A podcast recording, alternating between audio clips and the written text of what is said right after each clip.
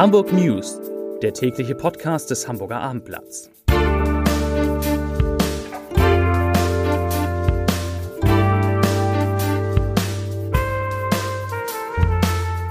Stellen Sie sich vor, es ist endlich Samstag. Eine schöne Vorstellung, nicht? Und jetzt stellen Sie sich vor, Ihr Wochenblatt kommt dann auch. Ja, wir stellen um und Sie bekommen ab sofort Ihr Wochenblatt endlich samstags. Freuen Sie sich auf Ihr Wochenblatt. Ab jetzt immer samstags, denn Samstag ist jetzt Wochenblatttag. Herzlich willkommen. Mein Name ist Lars Heider und heute geht es um die Corona-Zahlen in Hamburg und im Norden kurz vor dem Start des harten Lockdowns sozusagen um den Ausgangswert. Weitere Themen. Hamburgs Kinderärzte fühlen sich von der Schulbehörde instrumentalisiert. Apotheken verteilen FFP2-Masken kostenlos. Und Jan Hofer nimmt Abschied von der Tagesschau. Zunächst aber wie immer die Top 3, die drei meistgelesenen Themen und Texte auf abendblatt.de. Auf Platz 3 Corona-Zahlen für Hamburg, Inzidenzwert steigt weiter an. Auf Platz 2 Orgien, Partys. Bei jeder Tour erlebe ich Regelverstöße, berichtet ein Essenauslieferer. Und auf Platz 1 Haus von TV-Moderator Oliver Geissen abgebrannt. Das waren die Top 3, die drei meistgelesenen Themen auf abendblatt.de. Kurz vor Beginn des harten Lockdowns am kommenden Mittwoch, da lohnt es sich einmal auf die 7-Tages-Inzidenzien zu gucken, um zu sehen, von wo starten denn Hamburg und die anderen norddeutschen Bundesländer. Und da kann man sagen, die Lage ist in Hamburg und den anderen norddeutschen Bundesländern nach wie vor deutlich besser als im Rest der Republik.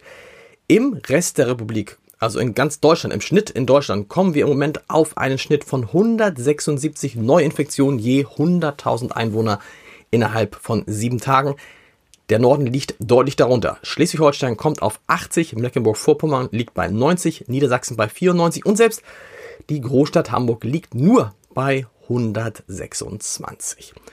Und, äh, das muss man auch wissen, die Wissenschaftler der Leopoldina, die den Vorschlag für diesen harten Lockdown gemacht haben, haben gesagt, wenn dieser Lockdown deutlich vor Weihnachten beginnt, und das tut er ja, dann werden diese Zahlen, dann werden diese Werte bis Ende, äh, bis, äh, bis zum 10. Januar, also bis zum Ende des Lockdowns, auch wieder deutlich unter 50 liegen, hoffen wir das sehr. In Hamburg ist vor allem der Umgang mit den Schulen kurz vor dem Lockdown umstritten. Die CDU, die sieht in der Entscheidung des Senats, die Schulen im Corona-Lockdown nicht komplett zu schließen, ein falsches Signal. Die Schulexpertin der Fraktion Birgit Stöver, die sagt dazu, ich zitiere, die Schulen grundsätzlich für den Präsenzunterricht offen zu lassen, wie es der rot-grüne Senat jetzt plant, ist nicht im Geist der Vereinbarung der Ministerpräsidenten und das Gegenteil einer Notbetreuung. Schulsenator Thies Rabe so Frau Stöver weiter, gehe einen Sonderweg, weil er, Zitat, bockig nicht von seinen offenen Schulen mit Präsenzunterricht abweichen wollte und nur so gesichtswahrend aus der Nummer herauskommt. Zitat Ende. Nach dem Beschluss des Senats bleiben die Türen der Schulen und Kitas in Hamburg ja grundsätzlich bis zu den Weihnachtsferien geöffnet. Allerdings wird ab Mittwoch zunächst bis zum 10. Januar die Schulpflicht ausgesetzt. Das heißt, die Eltern können selber entscheiden, ob sie ihre Kinder am Unterricht oder am Unterricht teilnehmen lassen wollen oder in die Kitas schicken wollen. Es gibt noch mehr Ärger um die Schulen. Und zwar fühlt sich Stefan Renz, der Vorsitzende des Berufsverbandes der Kinder- und Jugendärzte in Hamburg, von der Schulbehörde vorgeführt. Anlass ist eine Pressemitteilung vom vergangenen Freitag, in der die Behörde den Kinderkardiologen mit folgenden Worten zitiert. Ich zitiere, wir Hamburger Kinderärztinnen und Ärzte unterstützen den Beschluss der Kultusministerkonferenz und der Schulbehörde, die Schulen offen zu halten, denn wir sehen gravierende Folgen der Schulschließung im Frühjahr und der Einschränkungen von Freizeitangeboten bei einem Teil unserer Patienten. Und weiter heißt es in dieser Erklärung, die Kinder- und Jugendärzte haben im Gespräch mit der Schulbehörde noch einmal auf die gravierenden vielseitigen Auswirkungen des Lockdowns und des fehlenden Präsenzunterrichtes vor den Sommerferien hingewiesen. Zitat Ende. Ja, und äh, warum regt sich Stefan Renz so darüber auf? Wie ich finde, zu Recht.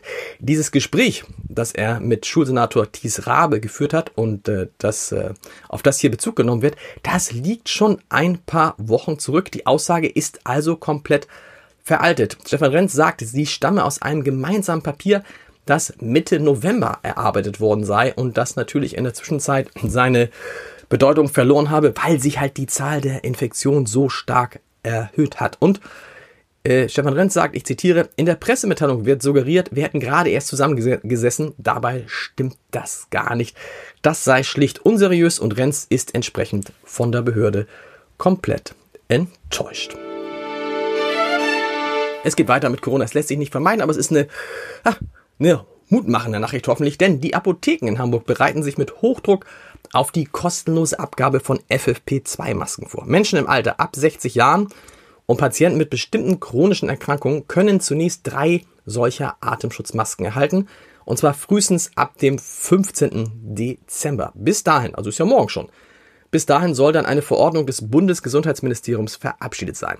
Experten schätzen, dass die Zahl der Anspruchsberechtigten auf diese FFP2-Masken in Hamburg bei rund 640.000 liegt. Entsprechend rät die Apothekerkammer, dass nicht alle gleich morgen loslaufen, um ihre Masken zu bekommen. Zum Abholen ist Zeit bis zum 31. Dezember. Wie kriegt man die Masken? Man muss äh, einen Personalausweis vorliegen, aus dem herausgeht, dass man über 60 ist, oder man muss eben einfach sagen, dass man zu einer der genannten Risikogruppen gehört.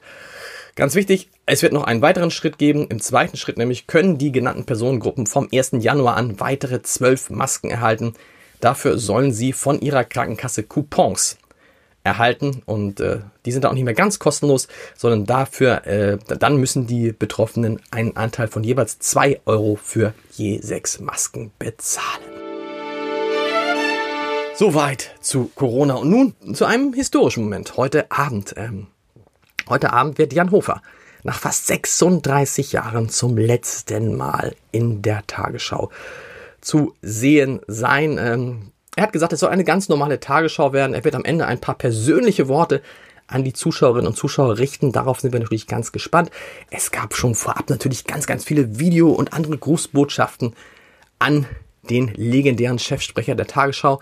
Karim Joska etwa schrieb, ich zitiere, ich werde dich so vermissen, als stabile Säule, als unerschütterlichen Fels neben mir im Nachrichtenstudio und vor allem als jemanden, der vor und nach vielen Sendungen herzzerreißende Bilder von seinem Sohn gezeigt hat. Sagt Karin Mioska und Linda Zerwakis, auch Tagesschausprecherin, die sagt, oh Mann, Cheffe, wie sollen wir denn ohne dich weitermachen? Gute Frage. Jan Hofer wird weitermachen. Er hat ja inzwischen auf seinem Instagram-Kanal allein 30.000 Abonnenten. Außerdem will er seinen YouTube-Kanal auffrischen und er arbeitet wahrscheinlich zusammen mit den Kollegen von OMR an einem Podcast und dieser Podcast soll sich um die mit den Hintergründen von Nachrichten beschäftigen. Wir sind da sehr gespannt. Das dazu gleich geht ein weiteres Türchen in unserem äh, Adventskalender, in unserem Audio-Adventskalender auf von meinem, geliebten, von meinem lieben Kollegen, geliebten Kollegen, wer zu viel, lieben Kollegen Edgar Hasse. Zunächst aber natürlich nochmal der Leserbrief des Tages. Er stammt von Armin Dreier und da geht es um das äh, Kohlekraftwerk Moorburg, das ja früher abgeschaltet werden soll. Und dazu hat Herr Dreier eine klare Meinung. Ich zitiere. Man ist ja immer wieder versucht, Herrn Brasch und seinesgleichen einen Globus auf den Schreibtisch zu stellen, damit diesen Leuten endlich mal klar wird, wie viel Einfluss Deutschland oder gar Europa auf die Klimakrise überhaupt haben. Auch der NABU sollte wissen, dass derzeit weltweit über 1380 neue Kohlekraftwerke im Bau sind. Es ist also geradezu absurd, unsere Steuermilliarden für derart medienwirksame Kraftwerkschließungen zu verpulvern. Aber das ist diesen Leuten mit zweifelhafter Selbstfinanzierung stets egal. Hauptsache Deutschland geht verarmt und arbeitslos, dafür aber klimaneutral in die Klimakrise. Und die Welt wird wieder mal in Hamburg gerettet. Einfach lächerlich. Das schreibt Armin Dreier. Das war der Leserbrief des Tages. Wir hören uns morgen wieder. Jetzt kommt der Audio-Adventskalender. Viel Spaß dabei. Tschüss.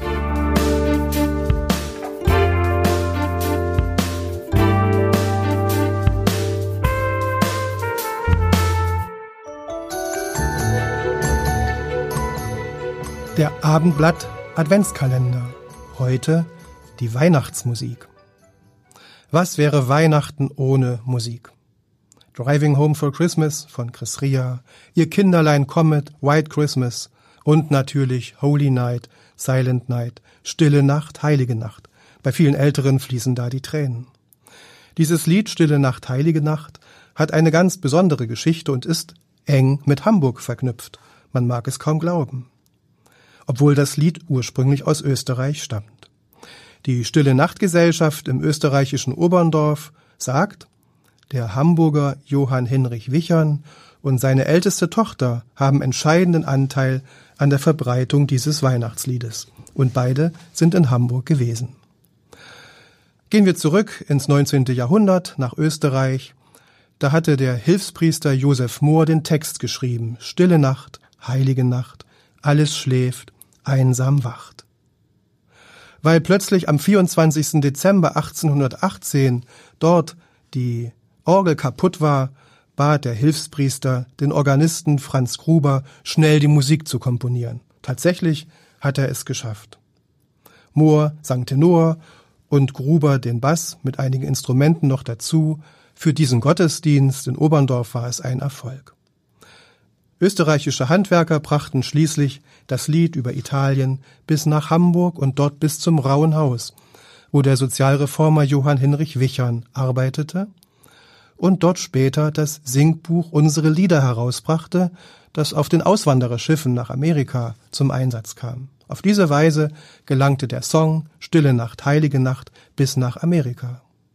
Und dann hatte Wicher noch die Tochter Caroline, Hamburgs erste Dirigentin. Sie war häufiger als Musiklehrerin in Manchester unterwegs und nahm das Liedheft mit bis nach England. Also verbreitete sich Stille Nacht, Heilige Nacht bis nach Großbritannien. Heute gibt es dieses Lied in 300 Sprachen und Dialekten. Natürlich auch auf Plattdeutsch. Stille Nacht, heilige Nacht, Slab in himmlische Rohr, Slab in himmlische Rohr.